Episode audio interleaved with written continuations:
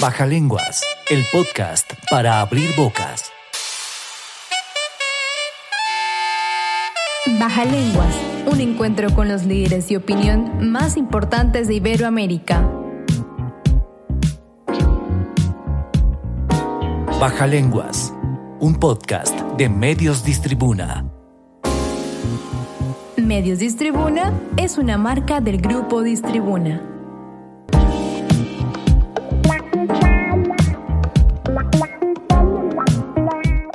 Bienvenidos a Baja Lenguas, el podcast para abrir bocas. Soy Carlos Torres y tengo el gusto de acompañarlos en este espacio del Grupo Distribuna para hablar de temas de interés en el ámbito médico. Hoy tengo el gusto de presentar desde Monterrey, México, a la doctora María Cristina Guerrero de León, médico internista con diplomado en docencia. La doctora Guerrero es vocal del Comité Interinstitucional de Mortalidad Materna en el estado de Nuevo León. Además, es médico adscrito a la Unidad de Cuidados Intensivos de UMAE 23, expresidente del Colegio de Medicina Interna del Noreste y vocal del capítulo de Cuidados Obstétricos Críticos del Colegio Mexicano de Medicina Crítica. Bienvenida a nuestro podcast, doctora Guerrero. Es un honor tenerla con nosotros. Hola Carlos, muchas gracias por la invitación a participar trayendo información sobre un tema muy relevante que viene siendo causa de mortalidad materna a nivel mundial de las principales causas, por lo cual te agradezco mucho que me hayas invitado a participar con ustedes. Un saludo afectuoso para ti y el público que nos escuche, saludo afectuoso desde la ciudad de Monterrey, Nuevo León, en México. A usted también le enviamos un afectuoso saludo desde Colombia, doctora. En el programa de hoy hablaremos sobre trastornos hipertensivos en el embarazo. Entremos en materia, doctora Guerrero. ¿Cuáles son los trastornos hipertensivos en el embarazo y cómo se definen? Muy bien, contestando a esta pregunta, Carlos, los trastornos hipertensivos en la mujer embarazada tenemos una gran clasificación que utilizan casi todas las guías. Sin embargo, te diré que en febrero de, del 2021 la Sociedad Australiana define hipertensión en una mujer embarazada antes de las 20 semanas y después de las 20 semanas. Yo voy a comentar la clasificación que estamos utilizando, que es pues más que nada la clasificación americana, en donde definimos que hay cuatro principales trastornos hipertensivos. Número uno, la hipertensión gestacional. La hipertensión gestacional es la que se presenta después de la semana 20 de embarazo. Habitualmente la paciente no tiene proteinuria y sí tiene cifras de presión de 140-90 con una diferencia de 4 horas. No hay proteinuria y no hay datos tampoco de alarma o datos de compromiso materno, que voy a mencionar más adelante. Esa es la hipertensión gestacional. Estas pacientes pueden evolucionar a una preeclampsia, entonces hay que tenerlas bien vigiladas. Otro de los trastornos hipertensivos pues es la preeclampsia. La preeclampsia como tal se presenta también después de las 20 semanas de embarazo, pero ya hay proteinuria. Si pides proteinuria de 24 horas a una paciente embarazada, a una mujer embarazada, y esa proteinuria es más de 300 miligramos, o si no le haces la proteinuria de 24 horas, pero la tirita reactiva tiene más de dos cruces, pues estamos hablando de que tiene hipertensión 140-90 o más, diferencia de 4 horas y proteinuria, pues ya estamos ante una preeclampsia. Es importante diferenciar si hay preeclampsia con datos de severidad o simplemente hay preeclampsia sin datos de severidad. Decimos que hay preeclampsia con datos de severidad cuando la paciente te llega con una cifra de presión de 160-110 o más, o te puede llegar con síntomas de vasoespasmo, con cefalea, con hepatalgia, con epigastralgia o incluso puede llegar con amaurosis. Y te puede llegar así con esos síntomas y tener unas cifras de 140-90 Aún así, por la sintomatología estamos ante una preeclampsia con datos de severidad y a la exploración física la puedes encontrar con hiperreflexia o con clonus. La paciente igual te puede referir hepatalgia y epigastralgia importante. También otro dato de severidad es cuando la paciente en sus exámenes de laboratorio ya tiene elevación de enzimas hepáticas que pueden de ser al doble de lo que se maneja en tu institución o puede ser arriba de 70. Tienen también función renal alterada con creatinina arriba de 1.1, aunque los ingleses dicen que creatinina arriba de 1. También pueden tener, aparte de, estos paraclínicos alterados, trombocitopenia. Las plaquetas están abajo de 100.000 es lo que dicen las guías inglesas, las guías americanas, perdón. Pero las guías inglesas dicen que ya una vez que tienes una paciente con trombocitopenia, pues digamos plaquetas de 150 mil o menos aguas, hay que ponerle atención. Entonces, estamos ante este otro trastorno de, de la presión, que es la preeclampsia. Ya mencioné la hipertensión gestacional, la preeclampsia, que igual y te pueden llegar convulsionando, preeclampsia, eclampsia tenemos también entonces otro que viene siendo la hipertensión crónica. Habitualmente pues son pacientes que antes de embarazarse ya eran hipertensas crónicas o que debutan con hipertensión antes de las 20 semanas de embarazo. Para decir hipertensión, aunque las guías para pacientes en general te dicen de otras cifras, en la mujer embarazada las cifras de 140-90 con una diferencia de 4 horas ya es hipertensión. Y otro trastorno hipertensivo que puede presentarse es cuando tienes una paciente que es hipertensa crónica, pero esa hipertensa crónica puede complicarse con una preeclampsia sobreagregada. ¿Cómo voy a saber yo que esta hipertensa crónica ya trae una preeclampsia sobreagregada? Pues bueno, es importante que cuando tengas una paciente hipertensa crónica, pues lo ideal sería una evaluación preconcepcional. Pero si ya te llega embarazada y es hipertensa crónica, pues sabemos que en el primer trimestre del embarazo habitualmente las presiones tienden a disminuir. Quizás tú suspendas antihipertensivo y en el primer trimestre a lo mejor no lo requiera, a menos que traiga ya las cifras en 140, 90 o más, pues vas a iniciar con alfametildopa y puedes iniciar a una dosis de 500 miligramos cada 12 horas. Si en la evolución de esta paciente hipertensa crónica tú vas viendo, sobre todo después de las 20 semanas, que se está hipertensando más, que tienes que aumentar el antihipertensivo, que empieza con proteinuria que no tenía al inicio del embarazo, o te llega muy hipertensa y con síntomas o con algún dato de deterioro paraclínico que ya mencioné desde las alteraciones en las pruebas de función hepática con transaminasas elevadas o trombocitopenia o creatinina elevada, pues estamos hablando ya de una paciente que se le está agregando una preeclampsia. Entonces, en resumen, los trastornos hipertensivos en la mujer embarazada son la hipertensión gestacional, que ya mencioné, se presenta a la semana 20 o después, pero no hay proteinuria, no hay datos de alarma. La preeclampsia, que puede ser con datos de severidad o sin datos de severidad, que igual se presenta después de las 20 semanas, pero con proteinuria. La hipertensión crónica, que es pregestacional o antes de las semanas 20 de embarazo. Y aparte, la preeclampsia sobreagregada a una hipertensión crónica.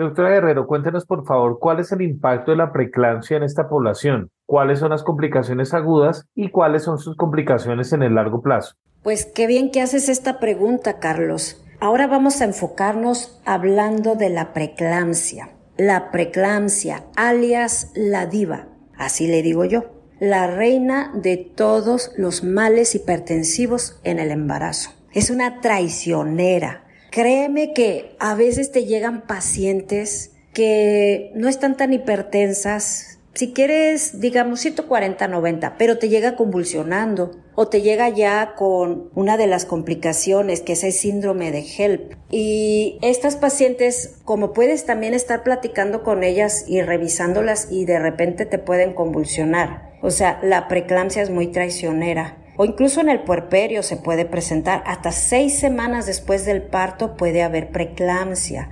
Por eso es muy importante que nosotros como médicos le digamos a nuestras pacientes cuáles son los signos y síntomas de alarma. Aunque ya se haya desembarazado, la diva está al acecho en el puerperio, le puede subir la presión y te pueden llegar convulsionando o incluso con hemorragia cerebral. Te digo, es muy triste, lo he visto, hemos tenido pacientes que están amamantando a su bebé siete días después de que ya nace, les sube la presión y tienen hemorragia cerebral y créeme, de eso se mueren. Entonces, hay preeclampsia con datos de severidad y sin datos de severidad. Una preeclampsia con datos de severidad te llegan muy complicadas. Estos pacientes se te pueden complicar si nos vamos de manera sistemática de la cabeza hacia los pies con eclampsia, que es cuando convulsionan, con hemorragia cerebral, de eso se mueren. hemorragia cerebral.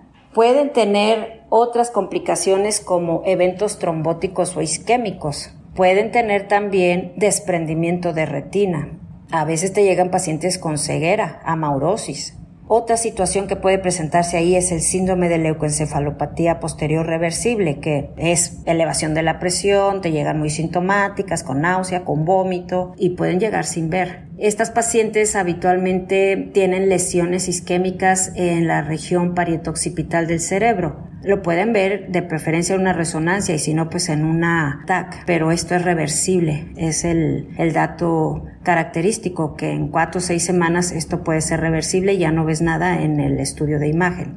Otra de las complicaciones agudas que puede tener estas pacientes son el edema agudo de pulmón. Te puede llegar muy hipertensa con edema agudo pulmonar, te pueden llegar también con mucho dolor en epigastrio o en el hipocondrio derecho, aguas. Esto puede ser que la paciente traiga por ahí un hematoma hepático o una ruptura hepática. Ahí sí no te llega hipertensa, ya te llega chocada y te refieren también dolor en el hombro. O estas pacientes también pueden tener otras de las complicaciones agudas, pues son la falla renal, hacen una insuficiencia renal con una elevación progresiva de la creatinina arriba de 1.1 también pueden tener síndrome de HELP. El síndrome de HELP en sí es un acrónimo HELP, de, habla de hemólisis, habla de enzimas hepáticas elevadas y plaquetas disminuidas. Cuando tienes la combinación de una eclampsia con un síndrome de HELP y una falla renal, habitualmente son las pacientes que se complican bien feo, que luego te andan haciendo edema pulmonar también, coagulación intravascular diseminada, que es otra de las complicaciones agudas y también pueden tener desprendimiento prematuro de placenta normo inserta. Estas son las complicaciones agudas que pudieras tener en una mujer con preeclampsia con datos de severidad. Cuando les llegue una paciente muy hipertensa, muy sintomática, que tenga varios días sintiéndose mal, que le duele la cabeza de repente, como que en la madrugada la despertó un dolor en la boca del estómago, se puso nauseosa, pero pues ella se tardó en ir a consultar, se tomó algo para la indigestión y pretende como que se le quitó, pero no se le quita a veces cuando te llegan así que ya tienen uno o dos días de síntomas, espérate o anticípate a que vaya a tener más complicaciones. Yo les recomiendo que cuando les llegue una paciente así que tiene varios días ya muy sintomática, les llega muy hipertensa, vean la diuresis. Si la ven como color de coca o colúrica, anticípense a lo peor. Esa paciente probablemente ya tenga un síndrome de HELP. Y estas pacientes obviamente hay que estabilizar y desembarazar. Prepárate también con concentrados plaquetarios porque seguramente los va a necesitar. Entonces, estas son las complicaciones agudas de una preeclampsia. Ahora, igual y la persona, la paciente puede pensar, bueno, ya, ya viví esta situación tan terrible, ya tuve una preeclampsia, que también he de decir que la definición de preeclampsia temprana se refiere a un trastorno de este tipo antes de las 34 semanas y preeclampsia tardía después de las 34 semanas. Pero ahí no queda todo. Es muy importante que estés alerta porque si esta paciente se vuelve a embarazar, tiene riesgo de volver a tener preeclampsia. O si no, a muy largo plazo pudiera tener hipertensión crónica. Son pacientes que su endotelio ya queda tocado entonces, tener preeclampsia es ya un factor de riesgo cardiovascular. Por lo tanto, a muy largo plazo pudiera tener un evento vascular cerebral o un infarto agudo al miocardio o pueden hacer falla renal. Pacientes que tengan muy jóvenes con ya hemodiálisis y en falla renal, pregúntenles, seguramente ya tuvo en algún embarazo una preeclampsia severa. Por eso es importante el seguimiento y darles indicaciones de cambios al estilo de vida, vigilarse la presión, que no queden hipertensas. No todo queda concluido después del desembarazo. Ya la diva dejó su huella en el endotelio de una mujer que ya tuvo preeclampsia. Baja lenguas. El podcast para abrir bocas. Doctora Guerrero, ¿en qué consiste la preeclampsia sobreagregada y cuál es la importancia de su tratamiento oportuno? Bueno, contestando a esta pregunta, cuando empecé con lo de la definición de trastornos hipertensivos, hablé de la preeclampsia sobreagregada y cómo detectarla. Pero qué bueno que lo preguntas porque en este sentido quisiera dejar este mensaje. Mujeres que están en edad fértil, que son hipertensas crónicas y se embarazan, deben de tener antes de embarazarse una evaluación preconcepcional. Chéquenle que no haya daño a órgano blanco. Háganle ver a la paciente que si ella se embaraza estando muy descontrolada de la presión o teniendo sobrepeso u obesidad, si no se cuida, pues habitualmente estos pacientes se complican también con diabetes, que pueden tener incluso ya diabetes pregestacional o diabetes en el embarazo. Entonces, es importante que las pacientes hipertensas crónicas tengan una evaluación preconcepcional, que sepan que su bebé puede tener restricción del crecimiento intrauterino, que es una de las complicaciones también ahí a nivel del feto. Entonces, en la evaluación inicial deben de tener una evaluación de la proteinuria, si no tiene proteinuria, pero conforme va pasando el embarazo, como les mencioné previamente, y empieza a haber proteinuria o empiezas a elevar el antihipertensivo porque no se controlan las cifras de presión arterial, nosotros queremos que tenga presión de 135, 85 o menos cuando ya la tienes con antihipertensivo, sea alfa-metildopa, sea la betalol vía oral o sea un calcio antagonista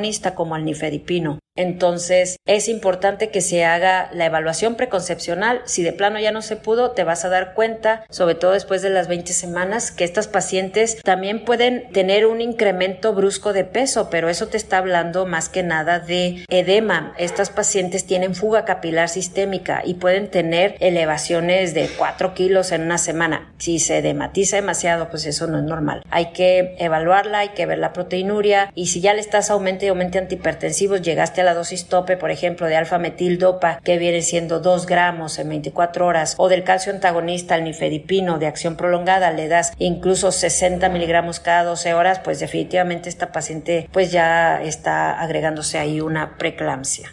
Doctora Guerrero, pasemos a otro aspecto relevante acerca del tema que tratamos hoy. ¿Cuál es la etiología de los trastornos hipertensivos en el embarazo? Bien, respecto a la etiología de los trastornos hipertensivos en la mujer embarazada, pues mira, antes se conocía como la enfermedad de las teorías. En la actualidad hablamos de una mala placentación. O sea, todo inicia cuando no hay una adecuada invasión de las arterias espirales hacia el miometrio y esto condiciona que haya una vasoconstricción generalizada, liberando la madre marcadores proinflamatorios que ocasionan disfunción endotelial aumento de estrés oxidativo, vasoconstricción y todo esto conlleva una elevación de la presión arterial. Aunado a esto, hay mujeres que tienen comorbilidad, que son mujeres pues añosas, obesas, con IMC arriba de 30, que tienen también alguna otra patología agregada, ya sea autoinmune, pues puede predisponerlas a un trastorno hipertensivo en el embarazo. De hecho, este, en sí es la mala placentación que sucede, ¿verdad? Este, habitualmente esto puede empezar desde el primer trimestre y hay estudios especiales para ver cómo está el flujo a nivel de arterias uterinas o biomarcadores que pudieran predecir la evolución de esto hacia una, una preeclampsia. En Estados Unidos hay un hospital en donde tienen una placa todavía allí para alguien que descubra cómo curar la preeclampsia o cómo prevenirla. Hasta ahorita, pues decimos que estabilizas, desembarazas y ya, pero esto todavía nos falta mucho de conocer de esta patología. Entonces, pues la mujer puede tener factores de riesgo, ¿verdad? También para, para desarrollarla por ejemplo, mujeres añosas arriba de 35 años, con IMC arriba de 30, o pueden ser mujeres jóvenes, habitualmente abajo de 20 años también. El hecho de que la mamá de una paciente o una hermana haya tenido un trastorno hipertensivo, o en este caso preeclampsia, ya es un factor de riesgo. Otro es que la mujer tenga algún trastorno autoinmune, por ejemplo, lupus o nefropatías crónicas. También el tener un embarazo con una diferencia de más de 10 años y que este embarazo sea por otra pareja sexual, esos son factores de riesgo. El haberse embarazado con índice de masa corporal arriba de 30 también es otro de los factores de riesgo que, que pudiera tener una mujer este, para desarrollar una preeclampsia.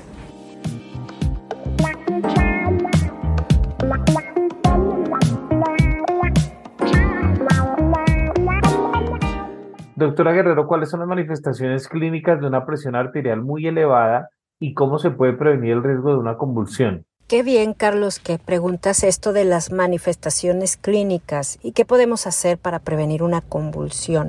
Bueno, cuando nosotros tenemos alguna mujer embarazada, ya sea que es nuestra paciente, alguna familiar, alguna amiga, siempre debemos decirles datos de alarma. ¿Cuáles serían esos datos de alarma? Habitualmente las mujeres que yo veo con un trastorno hipertensivo, en particular cuando me llegan con emergencia hipertensiva, casi todas te dicen que empezaron con hinchazón de piernas.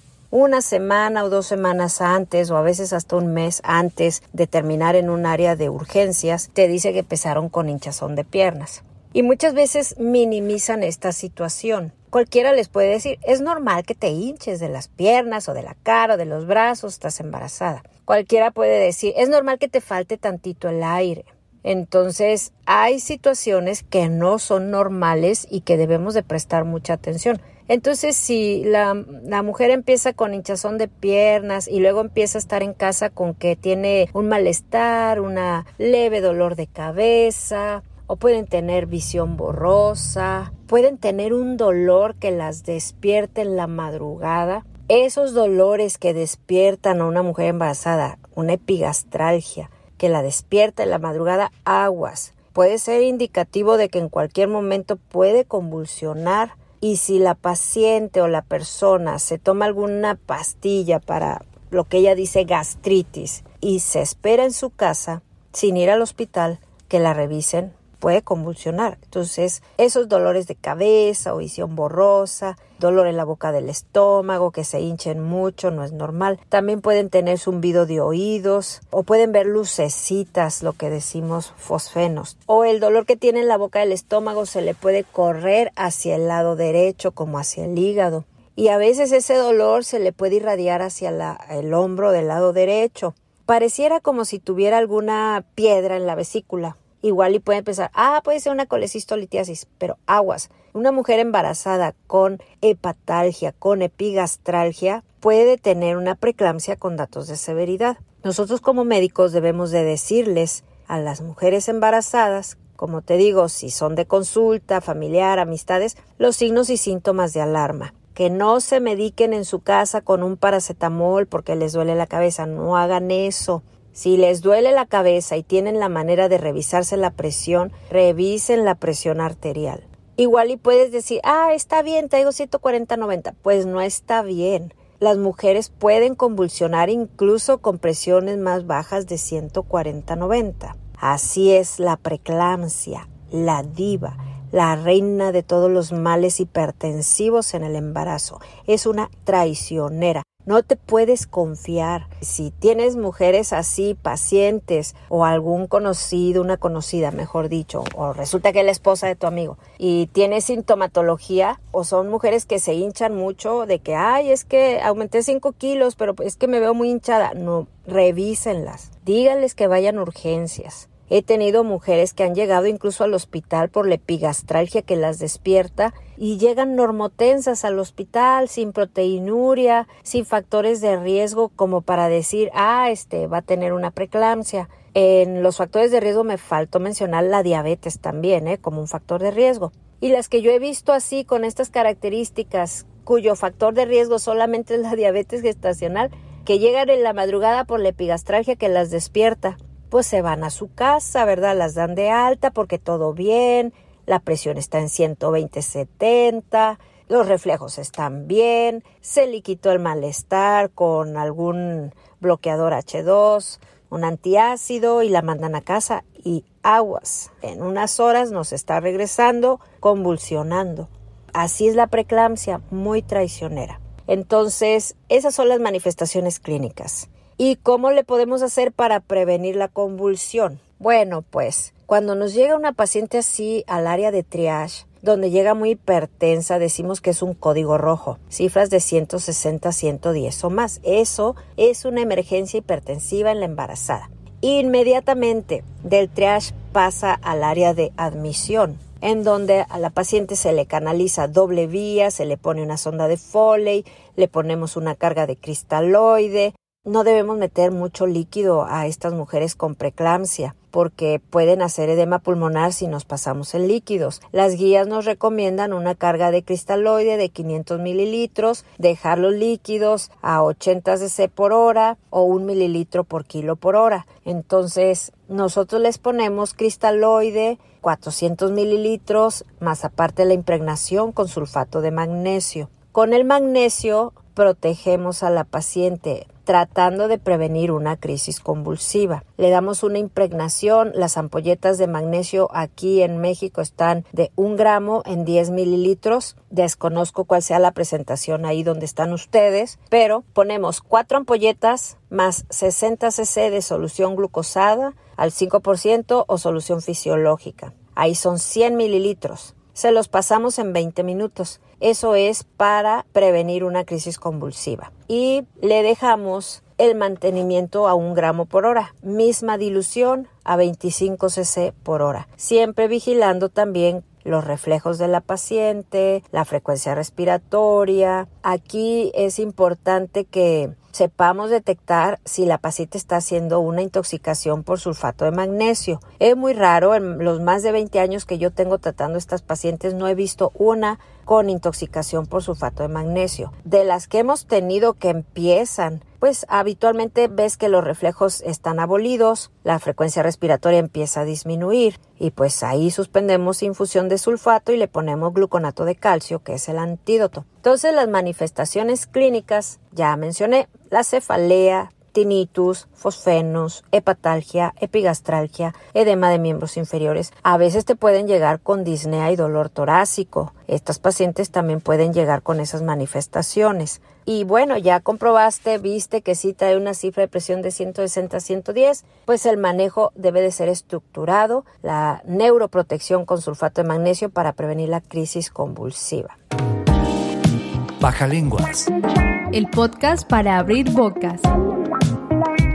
Doctora Guerrero, ¿cómo debe adelantarse el abordaje diagnóstico de estos pacientes? En el abordaje diagnóstico de estas pacientes con trastorno hipertensivo, hay que diferenciar muy bien. Después de las 20 semanas, si la paciente tiene cifras de presión de 140-90 con una diferencia de 4 horas, estamos hablando de que tiene hipertensión. Hay que ver si es preeclampsia o es hipertensión gestacional. Si tú le haces una proteinuria de 24 horas y tiene más de 300 miligramos en orina de 24 horas, estamos ante una preeclampsia. Si por el contrario solamente tiene hipertensión y no tiene proteinuria, estamos en el caso de una hipertensión gestacional. Si la paciente se presenta con cifras de 140-90 de presión antes de las 20 semanas, estamos hablando de una hipertensión crónica.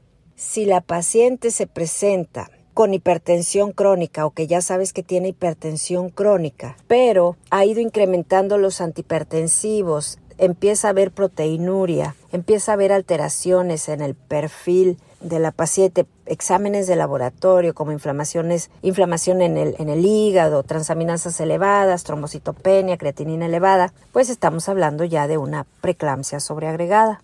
Y pues prácticamente el diagnóstico es clínico y paraclínico con los exámenes de laboratorio donde también podemos integrar diagnósticos de alguna complicación como un síndrome de HELP o una falla renal. Doctora Guerrero, ¿cuáles son los tratamientos actuales para los trastornos hipertensivos en el embarazo? Muy bien, ahora platicando de esto que me preguntas de los tratamientos para los trastornos hipertensivos en la embarazada, pues depende de qué trastorno hipertensivo tenga la mujer, ¿verdad? Ejemplo, si es una hipertensa crónica, suspende sus antihipertensivos que tomaba antes del embarazo y se inicia con un antihipertensivo como viene siendo la alfa-metildopa.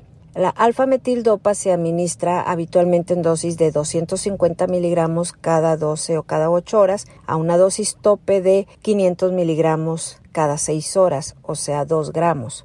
Eso se puede utilizar en la que tenga hipertensión gestacional con cifras de 140, 90 o más, o en la preeclampsia sin complicaciones. También podemos utilizar como antihipertensivo vía oral el abetalol, del cual no disponemos nosotros vía oral acá en, México, pero sí el antihipertensivo intravenoso.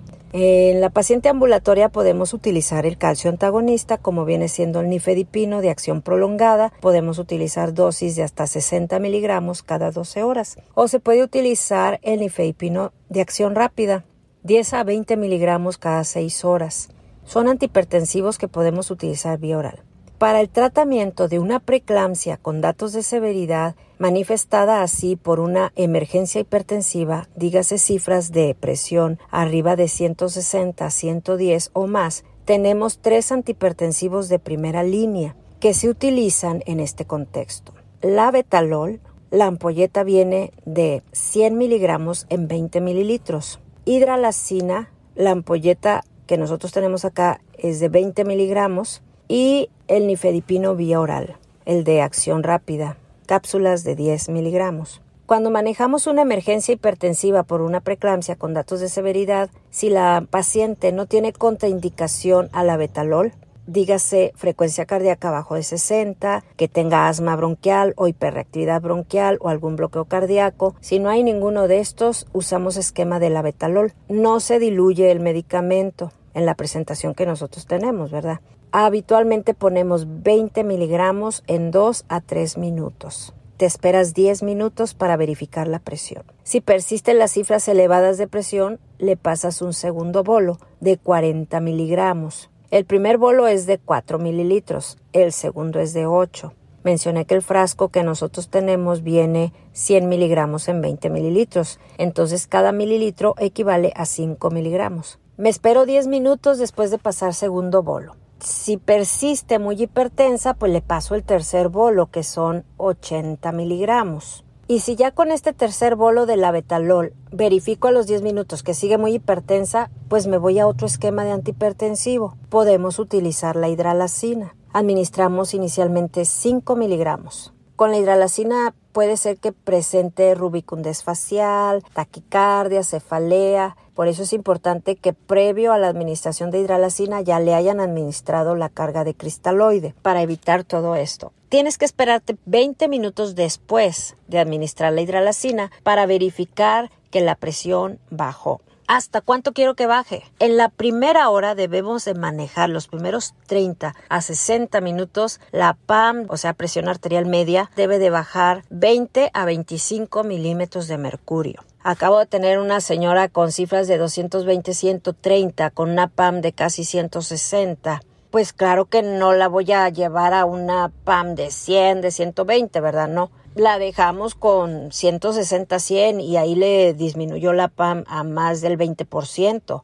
Habitualmente, estas pacientes, una vez que tú bajas la presión arterial media, tienes que estarle checando la presión cada 10 minutos la primera hora y luego cada 15 minutos la siguiente hora y luego cada 30 minutos y luego cada hora. O sea, no te puedes despegar. La tienes que estabilizar, tienes que recabar resultados de laboratorio para posteriormente desembarazar. A veces hay pacientes que llegan con menos de 34 semanas. Esas mujeres, pues si hay oportunidad de darle inductor de madurez pulmonar para el bebé, qué bueno. Y si no, pues ni modo, hay que estabilizar a la mamá. El siguiente esquema que podemos utilizar si no tienes antihipertensivo y la betalol o hidralacina, puedes utilizar el nifedipino de 10 miligramos, nunca sublingual. Dénselo tomado, que se tome la cápsula de 10 miligramos. En 20 minutos verificas la presión arterial. Si no le ha bajado, le puedes dar dos cápsulas de 10 miligramos. Pasan 20 minutos, vuelves a verificar. Si no funcionó, vuelves a darle otros 20 miligramos y te acabaste esquema de nifedipino. Habitualmente con un bolo de la betalol se controla la paciente. En mi experiencia te puedo decir que he tenido pacientes que me ha acabado esquema de la betalol, inicio hidralacina y con la primera dosis de hidralacina se mejora la presión y no he acabado con los tres. Habitualmente iniciado uno la betalol, dos dosis de hidralacina se controlan pero es muy importante que se le dé seguimiento a esa presión. Tú piensas que ya quedó controlada, pero no. Cada 10 minutos debes de verificar porque en cualquier momento se le puede disparar la presión. Entonces, ese es el manejo que usamos de antihipertensivos en una emergencia hipertensiva. Si no está en emergencia hipertensiva, trae 140-90, te llega al hospital con esas cifras, es una preclancia, aunque no tenga datos de severidad, pues tienes que darle el antihipertensivo vía oral. Cuando ves que la paciente trae hiperreflexia o hepatalgia o epigastralgia o cefalea muy intensa, ahí sí impregnamos con sulfato de magnesio. Entonces, la emergencia hipertensiva, le ponemos su cristaloide, le ponemos neuroprotección, aparte le damos el antihipertensivo IV y el calcio antagonista de acción rápida si no tienes antihipertensivo IV.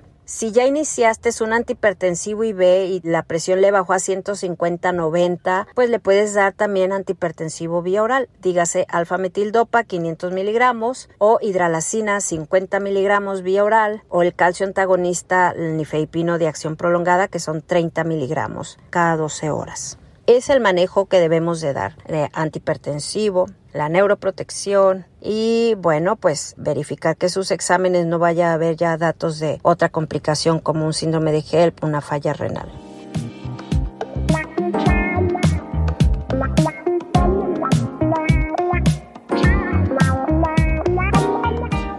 Doctora Guerrero, para terminar nuestra charla, quiero preguntarle hacia dónde se deben dirigir las investigaciones de los trastornos hipertensivos en el embarazo. Bueno, habitualmente ahorita hay más investigación en lo que se refiere a cómo prevenir o si podemos predecir una preeclampsia. Y para eso hay estudios que se hacen desde el primer trimestre, donde se evalúan las arterias uterinas, las resistencias, pero también hay biomarcadores. Ahorita se, está, se están haciendo estudios también con biomarcadores para predecir la preeclampsia en las siguientes dos semanas o con este biomarcador que es el factor de crecimiento placentario que a la semana te puede predecir o descartar pues una preeclampsia, ¿verdad? Ahorita hay mucha investigación en esto. Prácticamente, pues no tenemos cura y no tenemos forma de prevenirla, pero al menos sí podemos concientizar a las mujeres sí podemos darles un seguimiento muy estrecho, sí podemos hacer evaluación preconcepcional en la hipertensa crónica, darles signos y síntomas de alarma para que acudan inmediatamente al hospital en dado caso de que empiecen con la sintomatología, que no aumenten mucho de peso tampoco. Depende del peso pregestacional con el cual se embarazaron, que van a poder ellas tener un aumento de peso, ¿verdad? Si es una paciente con superobesidad, pues no queremos que aumente más de 7 kilos en el embarazo. Pero bueno, ese ya es otro tema. Y pues sí, las investigaciones ahorita van más enfocadas hacia esto de si podemos predecir qué mujeres pueden desarrollar preeclampsia y el campo de investigación está abierto hacia aquellas mujeres a las cuales les hacemos determinación de biomarcadores.